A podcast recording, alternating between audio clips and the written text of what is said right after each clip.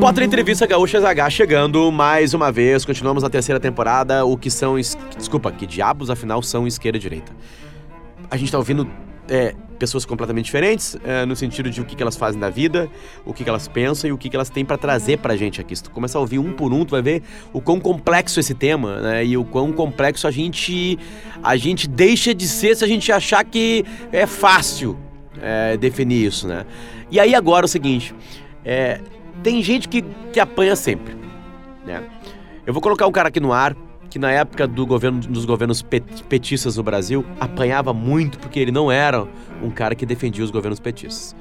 Aí a gente tem uma virada no Brasil, né, com o assumir de Jair Messias Bolsonaro, e agora ele tá apanhando muito das pessoas que gostam do Bolsonaro. Ou seja, é um jornalista, ele também é músico que apanha. E ele tem uma, uma arroba muito famosa no, no, no Twitter que eu gosto bastante. Tu vai chegar lá no Twitter e vai procurar pelo Marlos Appius, um cara do Rio Grande do Norte, e é pra ele que a gente vai ligar agora, um cara que apanha de todos os lados. Ligando. Marlos! Sou eu? Marlos, tudo bem? Potter falando, cara. Oi, Potter, tudo jóia? Você tá escutando? obrigado por me atender, fiquei feliz. Podemos começar a gravar já? Sim, sim, fica à vontade. Então, tá, na verdade, nós já gravamos tudo, cara, pra não perder tempo. Não quero, não quero tirar teu tempo assim, sei que, que não é um assunto tão simples assim que tu não conseguiria resolver esse assunto comigo em um minuto, imagino, né? Falar de esquerda e de direita.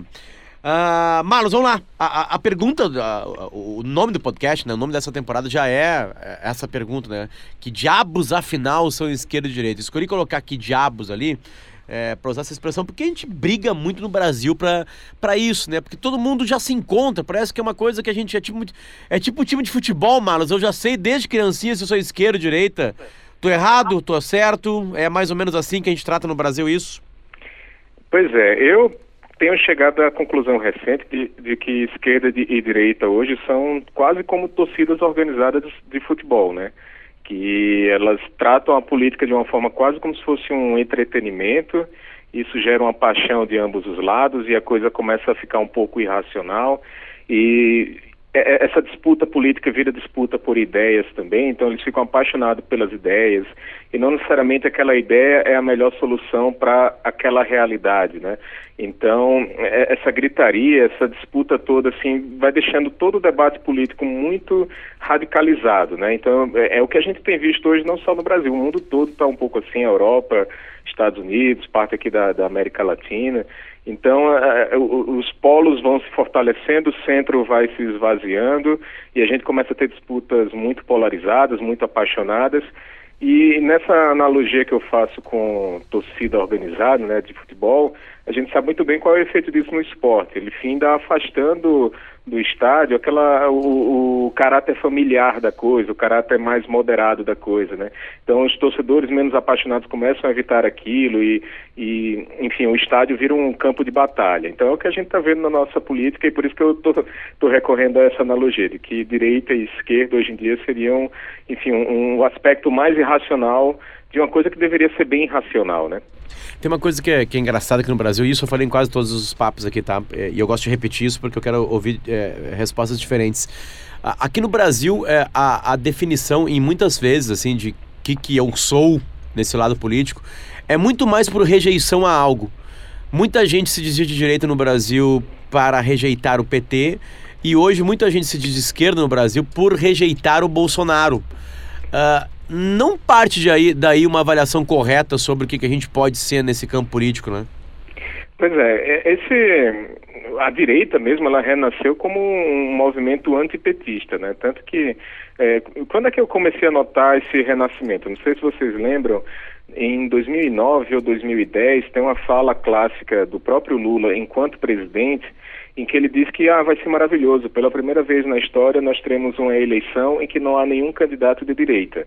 Né, que foi aquela eleição que tinha o José Serra contra Dilma e também participou Marina Silva e tudo. E eu sei que muita gente ainda considera o José Serra como um candidato de direita, mas Lula conhece o José Serra, o, o esquerdista que fugiu da ditadura brasileira, que fugiu da ditadura chilena. Enfim, ele, ele realmente é uma voz esquerdista, assim, no, no termo clássico da coisa. E em 2010 não existia direita e o que é que funcionou para unir essas, esses, essas forças políticas ali de 2011 para cá? Foi um sentimento de exclusão da parte do governo, né, que passou a chamar de reacionário qualquer pessoa que criticava o governo. Então, nesse chapéu reacionário, ah, vocês são reacionários, é, entrava desde um, uma vertente mais liberal, que no futuro renderia o Partido Novo, uma candidatura como a do João Amoedo, a, a nomes como Jair Bolsonaro, que era um nome bem conservador, bem reacionário mesmo, e enfim, se tornando presidente. E nesse meio tempo aí tem, tem várias ideias, desde as mais sensatas, né, o pessoal que é mais apegado ao que, eu, eh, que hoje em dia a gente está chamando de social liberalismo, né, que seria um, um um meio termo entre direita e esquerda, assim, uma, coisa, um, uma visão de mundo bem de centro, é, e, e, também pegava coisas amalucadas, tipo gente que quer o retorno da monarquia, gente que é, é, é saudoso da Idade Média, do, do, momento em que a igreja tinha um poder político muito mais forte, enfim.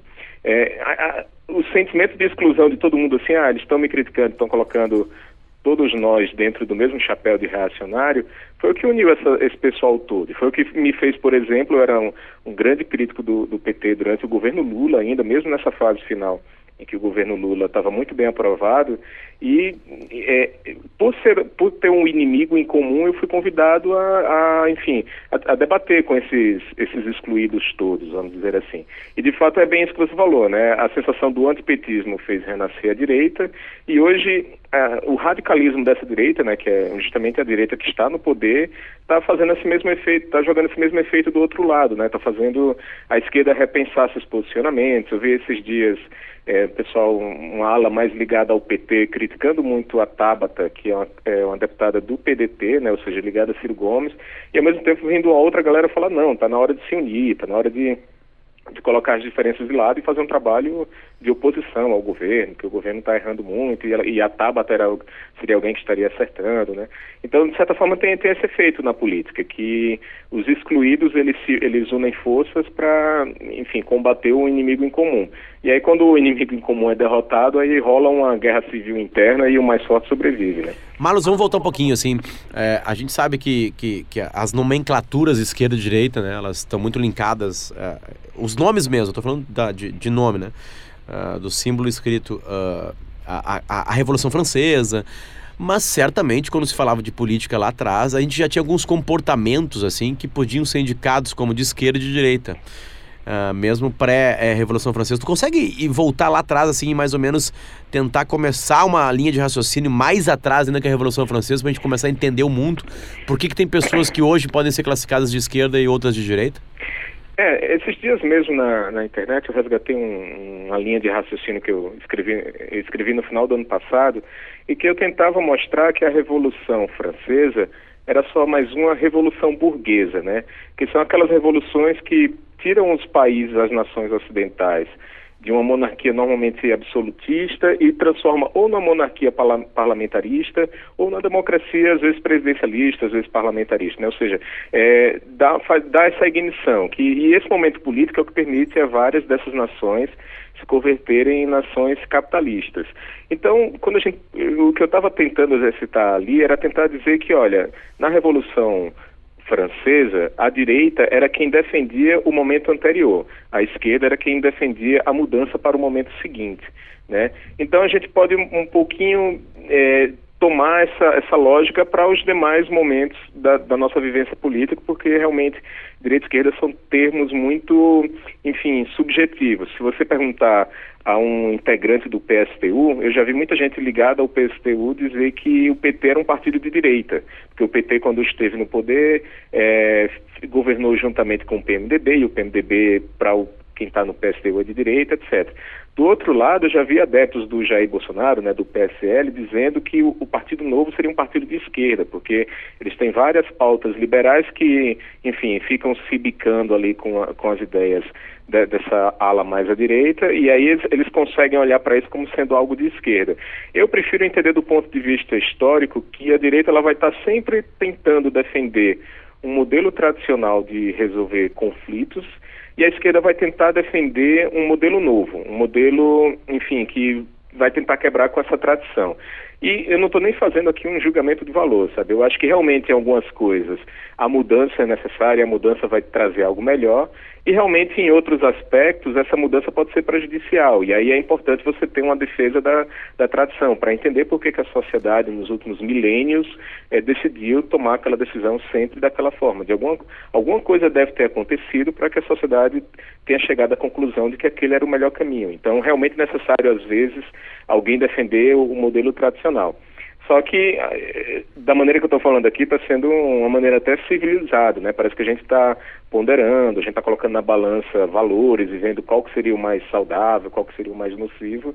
Só que a gente está num ponto em que a polarização é tamanha que não tem mais esse debate racional. É quase um duelo de força, de quem grita mais, de quem traz o, a, o argumento mais forte, o bordão que seja mais pegajoso enfim, a gente não está num momento bom. Eu, não, eu, eu acho que isso realmente é uma constante na humanidade, ela se radicaliza, depois se modera, né, dependendo da, das circunstâncias, e isso nunca é fruto de um único fator, mas tem, obviamente, aqueles fatores que costumam alimentar isso, como crises econômicas, a gente viveu, por isso, viveu isso, e a forma como o próprio sistema reage a essas crises, né, porque às vezes o, o, as instituições olham para a crise e querem traçar um caminho mais correto, que gera um caminho previamente traçado. Às vezes a própria instituição quer tomar um atalho para se livrar logo da crise. E é no momento que ela toma esse atalho, ela, enfim, perde a razão. E é o que os radicais mais querem, porque os radicais estão sempre criticando o sistema como um todo. Então, é, quando o sistema falha, o radical passa a ter razão, né? Então eles, ó, tá vendo? Eu estava certo o tempo todo. É, eu fui muito radical minha vida toda defendendo esse ponto e agora vocês estão vendo que eu estava certo desde sempre. E essas forças radicais ganham votos, ganham eleições, chegam ao poder e sabe lá o que é que acontece em seguida, né? Marlos, começou a ficar um pouquinho mais complexo no sentido de que, uh, não, e, é verdade, não é que tu chega e fala assim, tem momentos que a gente tem que romper, tem momentos que a gente tem que conservar. É, é, é, é, é correto dizer que, que, na verdade, sozinho, no seu quarto, o ser humano, tirando todos os preconceitos antes de vai começar a avaliar a sua vida e como faz na vida real, ele é um pouquinho de cada um? Eu, eu acho que todo mundo sabe um pouco onde o calo está apertando, né? Eu tenho vários amigos que, quando eu revisito coisa que eles escreviam há alguns anos, ele, eles eram pessoas extremamente ponderadas, moderadas, pesavam bem todas as questões antes de tomar uma decisão. Mas, diante de tudo que aconteceu nos últimos anos, a gente está vivendo uma década muito louca para o país. A gente teve aqueles protestos em junho de 2013, teve a recessão ali do governo Dilma, teve o processo de impeachment, teve a prisão de um ex-presidente, era um ex-presidente que foi altamente aprovado, né, se despediu do poder com aprovação altíssima. Nesse meio tempo, eh, tivemos todas as instituições, ou quase todas, agindo de uma forma é, por, por, instinto de sobrevivência. Então, tantas vezes eles tinham uma regra para seguir, eles saíam daquela regra. É, e, enfim, eu estou aqui citando de uma maneira um tanto genérica, mas acho que o melhor exemplo é a forma como o TSE lidou com a cassação do governo Temer, né? Que tinha uma porção de provas, as provas eram gritantes, estava tudo ali, e aquilo foi transmitido pela TV, e de repente o TSE, por 4 a 3, disse que não, não ia caçar o governo Temer, e aquelas provas, enfim, eram apenas um uma pegadinha, não sei, uma armadilha que eles tinham plantado, enfim. É, ou seja, esse sentimento de frustração, essa, esse clima muito ruim, alimenta o que há de pior nas pessoas. A democracia, ela é algo muito valoroso, mas para ela sobreviver é necessário que as pessoas acreditem que a democracia é uma solução. E quando, quando, as instituições começam a falhar, o TSE falha, o STF falha, a Justiça falha, a polícia falha, os políticos falham, as pessoas param de acreditar que a democracia é a solução e começam a, a, a enfim, a chutar o balde e a votar em qualquer alternativa que soe um voto de protesto, aquilo tudo, né? Então, isso não é um fenômeno brasileiro, não é um, é, é um fenômeno, enfim, mundial, assim, tem livros, tem estudos, tem literatura já lidando com isso, vendo que estamos num momento político da humanidade em que essas instituições estão se fragilizando na Rússia, na Turquia, na Hungria, nos Estados Unidos, no Brasil, na Itália, na França, apesar de que a França ainda tem uma voz democrática bastante forte. A própria Alemanha está vendo o renascimento de partidos que, enfim, simpatizam com ideias nazistas, né? Ou seja, é um momento muito complicado da humanidade. Não sei até que ponto a gente ainda está se aprofundando nisso ou está emergindo disso. Espero que já tenhamos tocado o fundo do poço e estejamos fazendo uma enfim, uma, uma volta à luz, mas nunca se sabe, né? Assim, sei que diferente de em outros momentos da humanidade em que isso aconteceu e a gente não tinha muito acesso à informação, agora a gente tem. Então quero crer que isso é uma, isso vai ser útil para que a gente evite fazer o pior, né? repetir o pior, como já se fez muito no passado. Uh, vamos, vamos, vamos, vamos deixar bem ralo assim e fazer de conta que nós entendemos o que é uma pessoa de esquerda e de uma direita. Depois a gente, até a gente pode entrar mais nisso aí. Qual é, se a gente tem uma pessoa de esquerda e uma direita, qual é a que está mais próxima da realidade, a vida real? Certo. E você diz no Brasil, no mundo? Ah, vamos, vamos escolher o Brasil como o país ideal para a gente escolher isso. Vamos certo. lá. Quem que tá mais perto? Não tô falando pessoas existentes. Pega os teus conceitos antes, depois fala para mim quais são os teus conceitos para quem é de esquerda e direita. Mas já é. com essa formulação na tua cabeça, quem é que tá mais perto da vida real? Não, eu, eu penso isso, isso, isso. Cheguei no governo. Opa! Uhum. Bom, a, a gente está numa situação tão polarizada que qualquer nome que eu citar aqui vai ter um, uma determinada ideia que ele vai não, não vai pegar bem. Então, por exemplo, eu, recentemente eu vinha citando muito o João Dória, porque após a eleição, apesar dele ter feito um discurso na eleição bem é, radical de direita, falando que a polícia, enfim, atirar para matar e coisas do tipo, ele vinha fazendo uma caminhada ao centro, dizendo que o PSDB era um partido de centro, era um partido que ia dialogar com todo o país e ia ter mais cuidado, só que já teve agora uma ação policial aqui em São Paulo que morreram 11 bandidos e ele falou, ah, estou muito feliz, a polícia está de parabéns, porque, enfim, mandou 11 bandidos para o cemitério. Ou seja, já, já foi um ponto assim que ele radicalizou um pouco.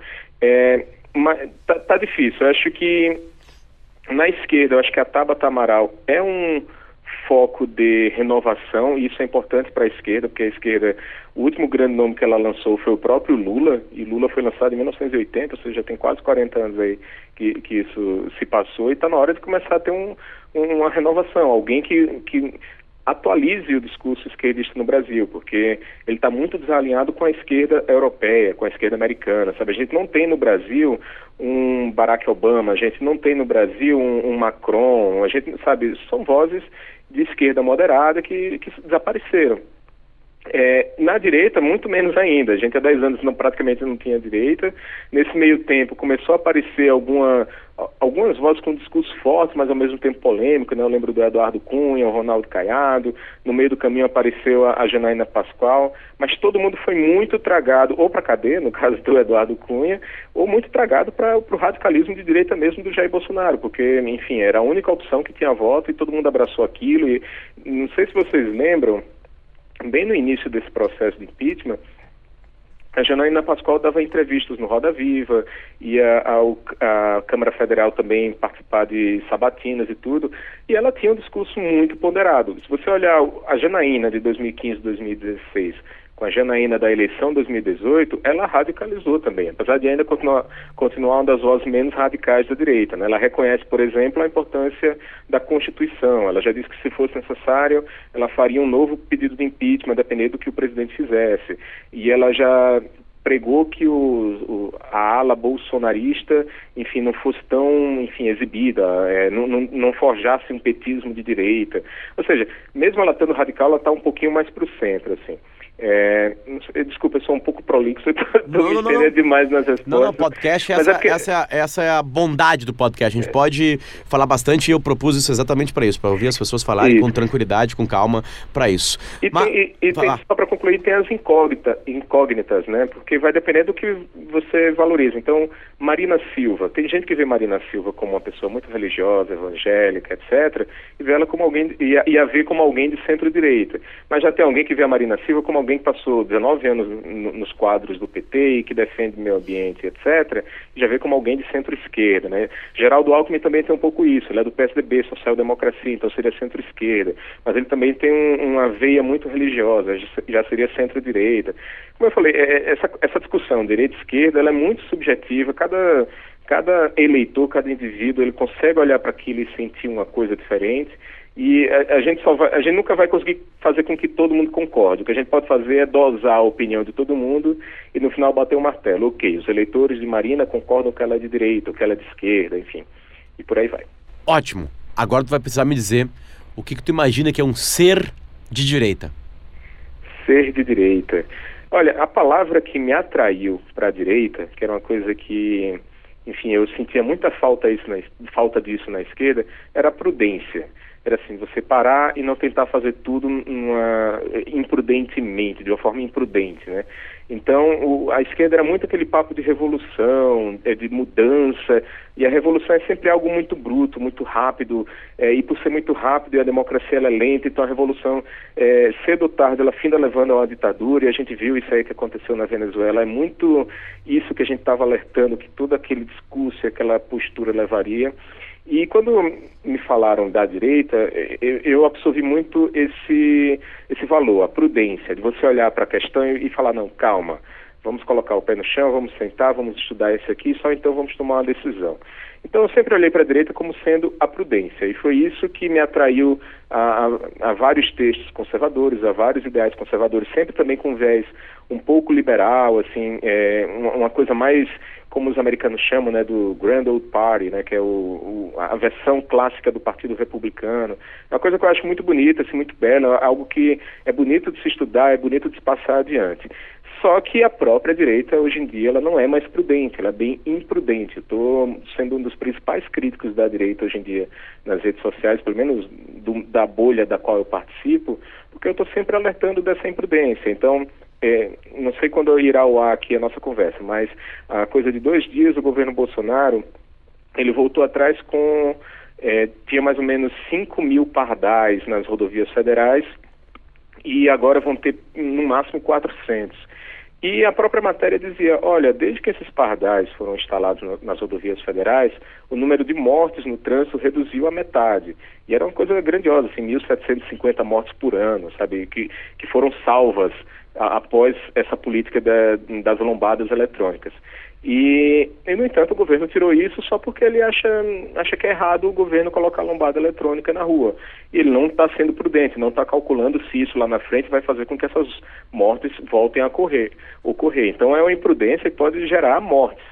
E a gente também teve isso na postura do governo com o Mais Médicos e a participação dos médicos cubanos aqui no país.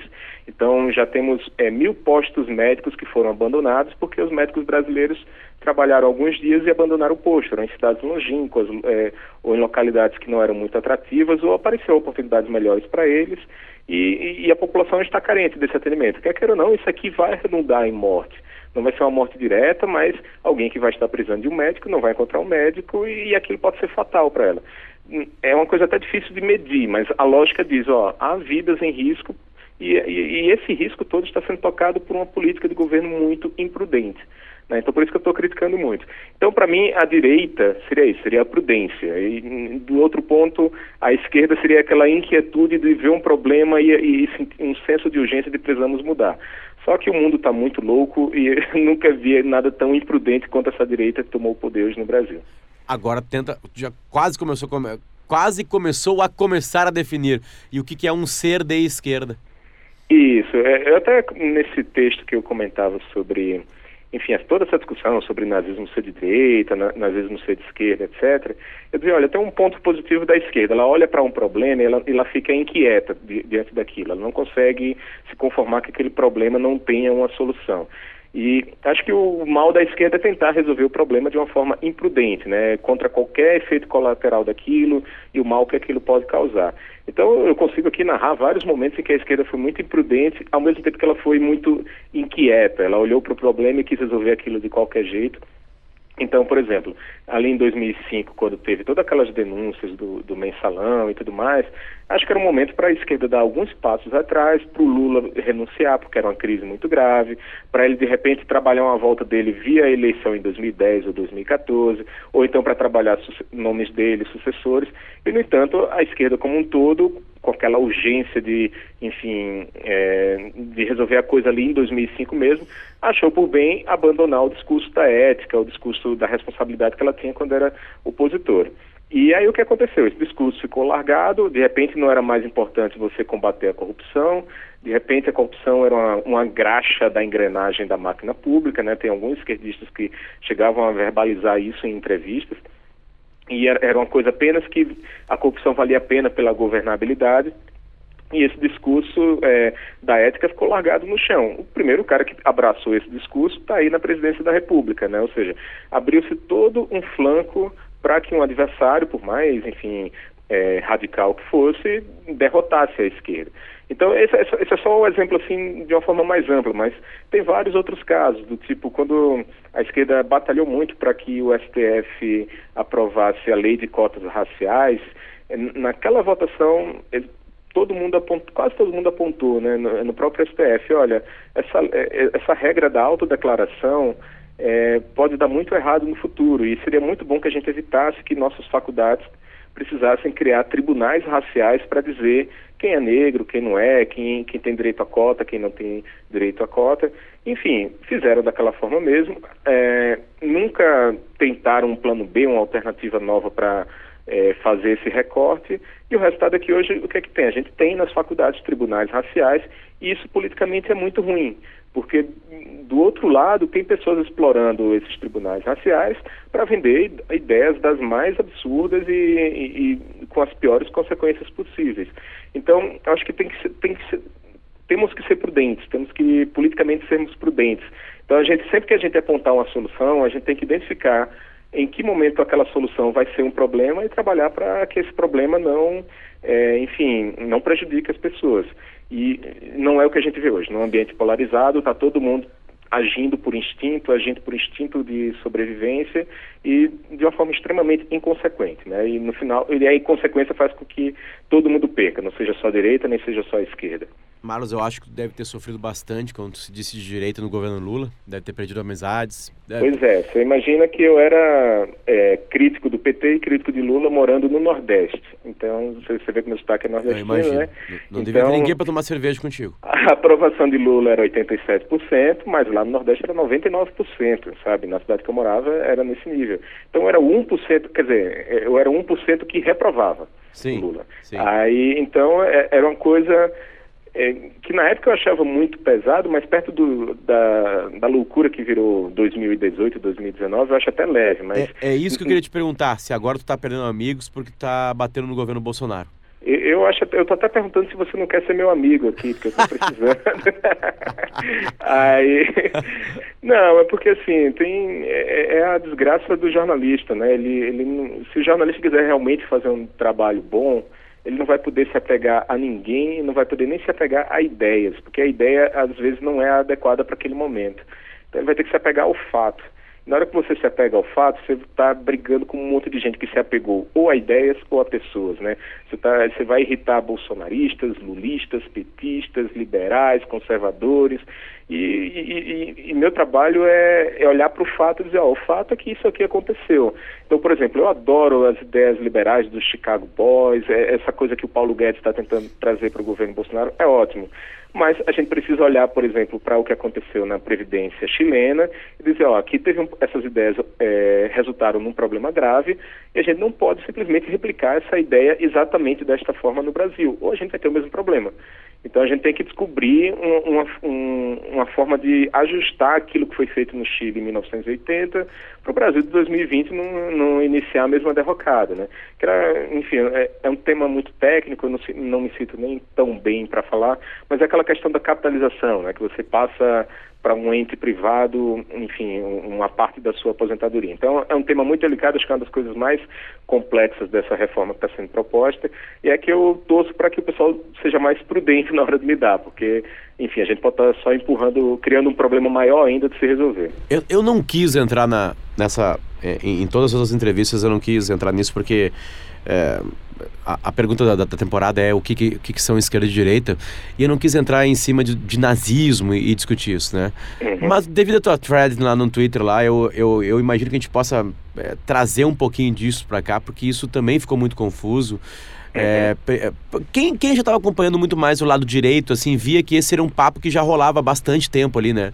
Com, com personalidades brasileiras, digamos assim, que nasceram há pouco tempo, assim, sabe, nesse lado direito. Uh, mas, assim, quando o chanceler brasileiro fala isso aí, óbvio que isso se torna maior, porque aí a Alemanha recebe aquilo como uma voz oficial.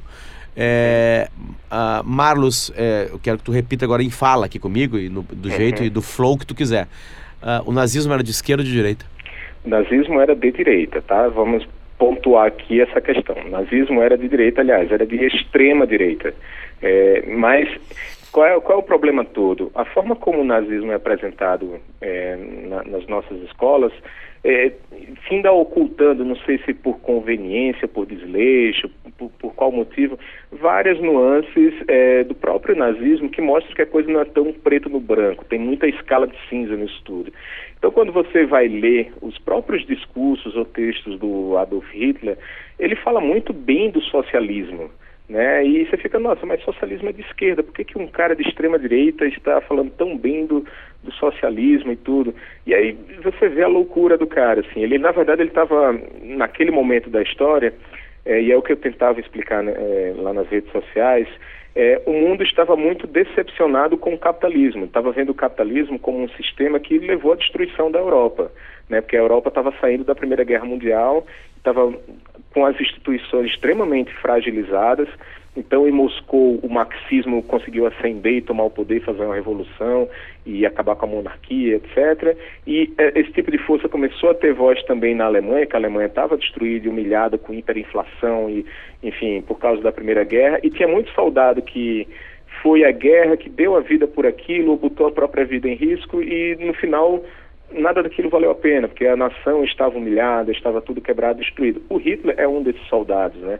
Então, o, o, o, que é que era o, o que é que o nazismo queria naquele momento? Ele estava com raiva do capitalismo, ao mesmo tempo ele estava querendo é, resgatar a Alemanha como uma nação imponente, etc.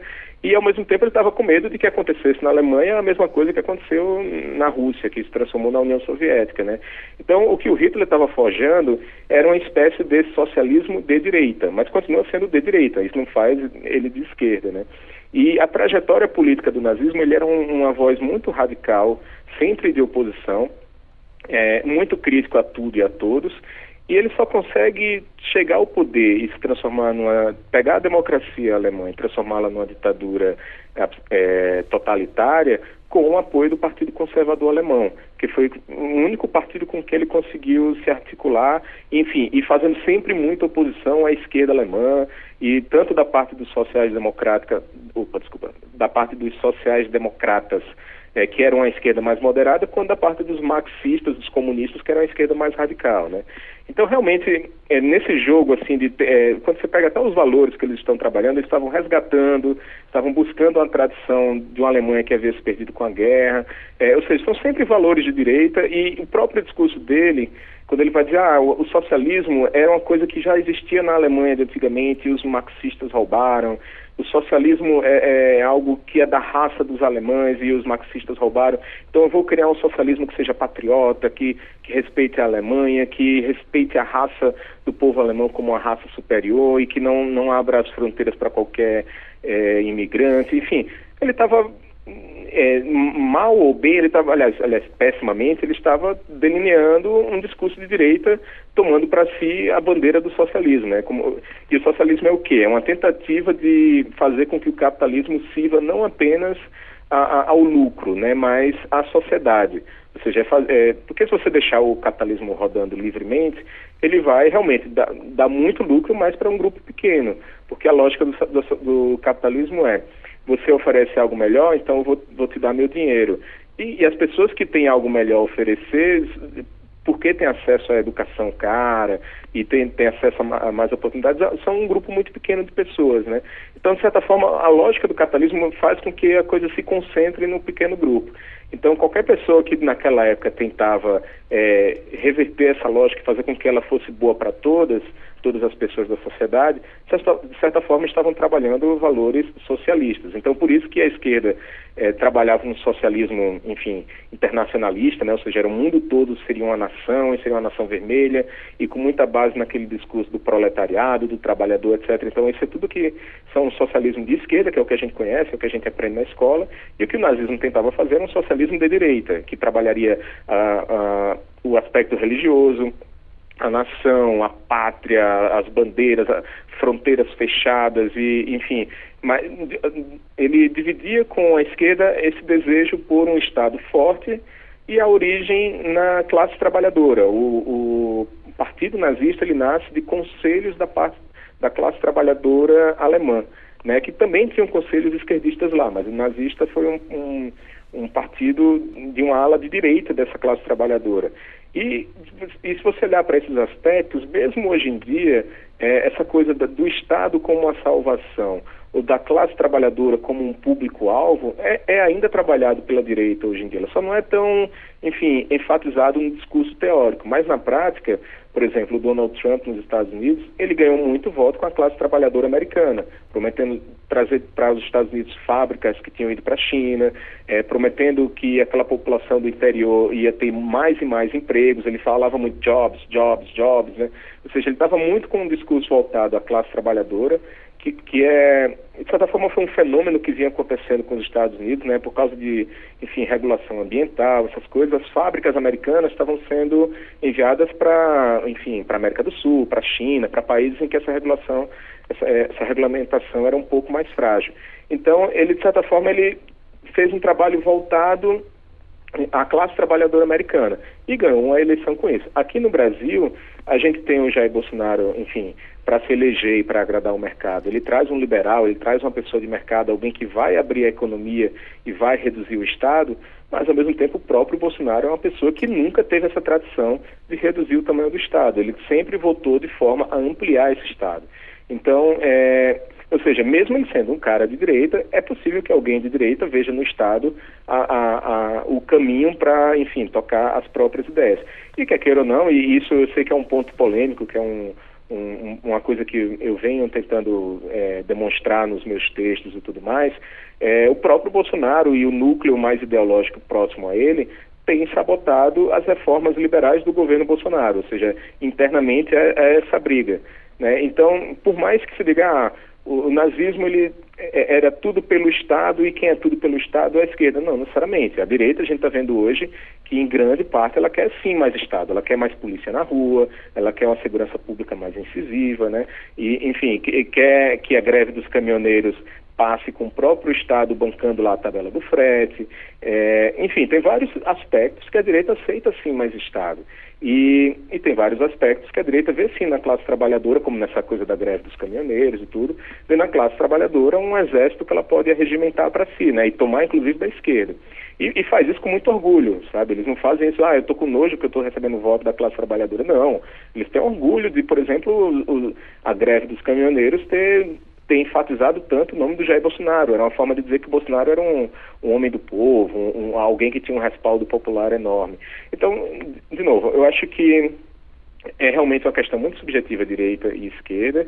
É, é, é muito confuso essa, essa, essa descrição do nazismo histórico. Assim, entregaram para a gente uma coisa que, que tinha vários espaços em branco e eu acho que essa confusão toda nasceu porque justamente alguns perceberam esses espaços em branco e concluíram, olha, esconderam esses espaços da gente porque eles queriam esconder que, na verdade, o nazismo seria de esquerda.